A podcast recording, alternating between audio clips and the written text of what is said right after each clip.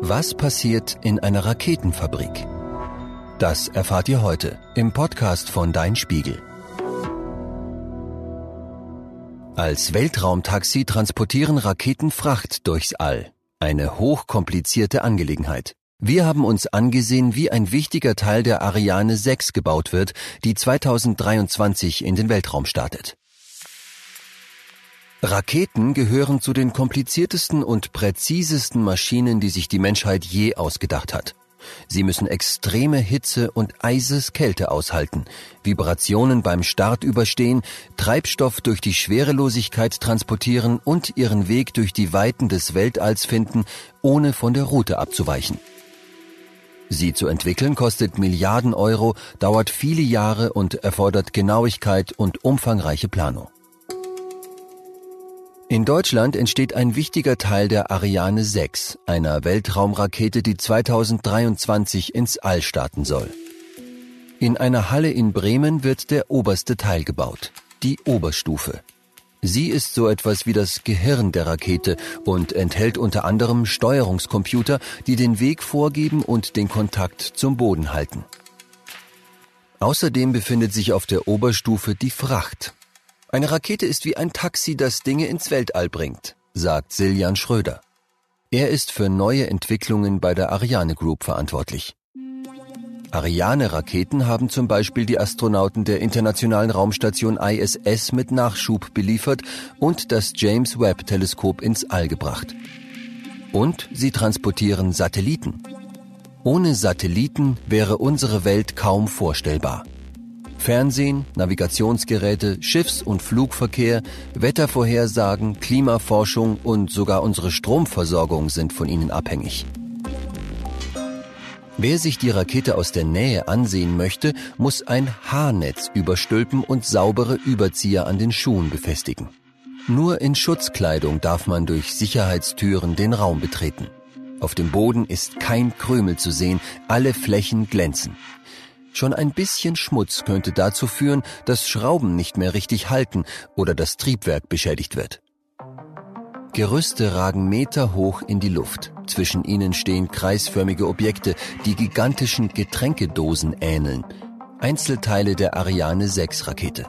Siljan Schröder erklärt, eine Weltraumrakete besteht aus drei Stufen, wie drei kleine Raketen, aufeinander gebaut, von denen eine die nächste immer ein Stückchen weiter in den Weltraum trägt.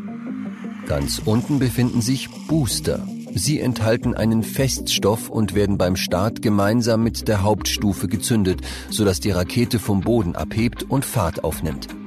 Jeder, der mal einen Feuerwerkskörper an Silvester zünden gesehen hat, kennt das Prinzip. Es entsteht ein kräftiger Abgasstrahl, der Schub erzeugt und die Rakete in die Luft bringt. Ist der Treibstoff der Rakete nach 2 Minuten und 15 Sekunden leer, werden die Booster abgesprengt. Der Rest der Rakete fliegt weiter. Die Booster fallen ins Meer. Auf diese Weise wird die Rakete leichter. Die mittlere Stufe, Hauptstufe genannt, ist ein Tank, der 140.000 Liter Treibstoff enthält. Der reicht gerade mal für siebeneinhalb Minuten Flug. Dann wird auch dieser Teil abgesprengt und nur die Oberstufe fliegt weiter ins All. Denn für die Rakete gilt, sie muss so leicht wie möglich sein. Denn je weniger Gewicht sie hat, desto leistungsfähiger ist sie. Beim Raketenbau zählt jedes Gramm, sagt Seljan Schröder. Er zeigt auf eine runde silberne Platte, die in der Halle zwischen zwei Gerüsten hängt. Das Teil erinnert an ein gigantisches Frisbee und ist Teil des Tanks der Oberstufe. Der Großteil einer Rakete besteht aus Treibstoff, erklärt er. Der Treibstoff ist flüssig und besteht aus zwei Teilen. Wasserstoff und Sauerstoff, die erst während des Flugs zusammenkommen und zünden. Die Rakete führt eine riesige Menge Energie auf kleinstem Raum mit.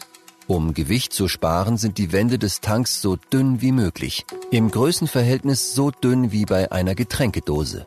Damit die Rakete so leicht wie möglich wird, müssen Raumfahrtteams erfinderisch werden. Roboter sprühen einen eigens entwickelten Schaum auf die Oberfläche der Rakete. Nach dem Auftragen trocknet er zu einer harten Schicht, die den Tank isoliert und zugleich die äußere Haut der Rakete darstellt. Jedes Einzelteil der Rakete ist genau durchdacht. Um eine einzelne Schraube anzuziehen, braucht es ein ganzes Team. Mehrere Menschen messen und kontrollieren, dass jedes Teil in der richtigen Reihenfolge mit der exakt gleichen Kraft angeschraubt wird. Alles wurde vorher genau durchgerechnet. Es geht um winzige Details, sagt der Raketenentwickler. Wenn sich etwa ein Ventil auch nur ein bisschen später öffnet, funktioniert das ganze System nicht mehr. Für jeden Bereich gibt es Expertinnen und Experten. Solche speziell für Bruchstellen, andere für thermische Eigenschaften wie Kälte und Wärme und wieder andere für Ventile und Leitungen. Es gibt keine andere Maschine, an deren Entwicklung so viele Leute beteiligt sind wie an einer Weltraumrakete. Mehrere hundert Unternehmen in 13 Ländern arbeiten mit. Bis zum Start werden 10.000 Menschen mit der Ariane 6 zu tun gehabt haben. Beim Raketenbau hängt alles zusammen. Funktioniert eine Sache nicht, ist alles futsch. Im Jahr 1996 sollte das Vorgängermodell, die erste Ariane 5, starten, nach zehn Jahren Entwicklungsarbeit und 6 Milliarden Euro Entwicklungskosten. Doch knapp 40 Sekunden nach dem Start sorgte ein Softwarefehler dafür, dass die Rakete plötzlich schief flog.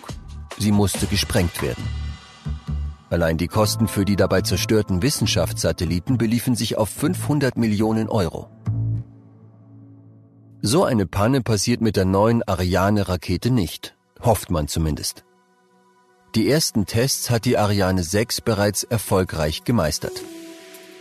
Dieses Jahr wird es dann ernst. Die Oberstufe wird in Bremen verpackt und nach Französisch-Guayana gebracht, das an der Nordostküste Südamerikas nahe am Äquator liegt. Dort werden die Raketenstufen miteinander verbunden und aufgerichtet.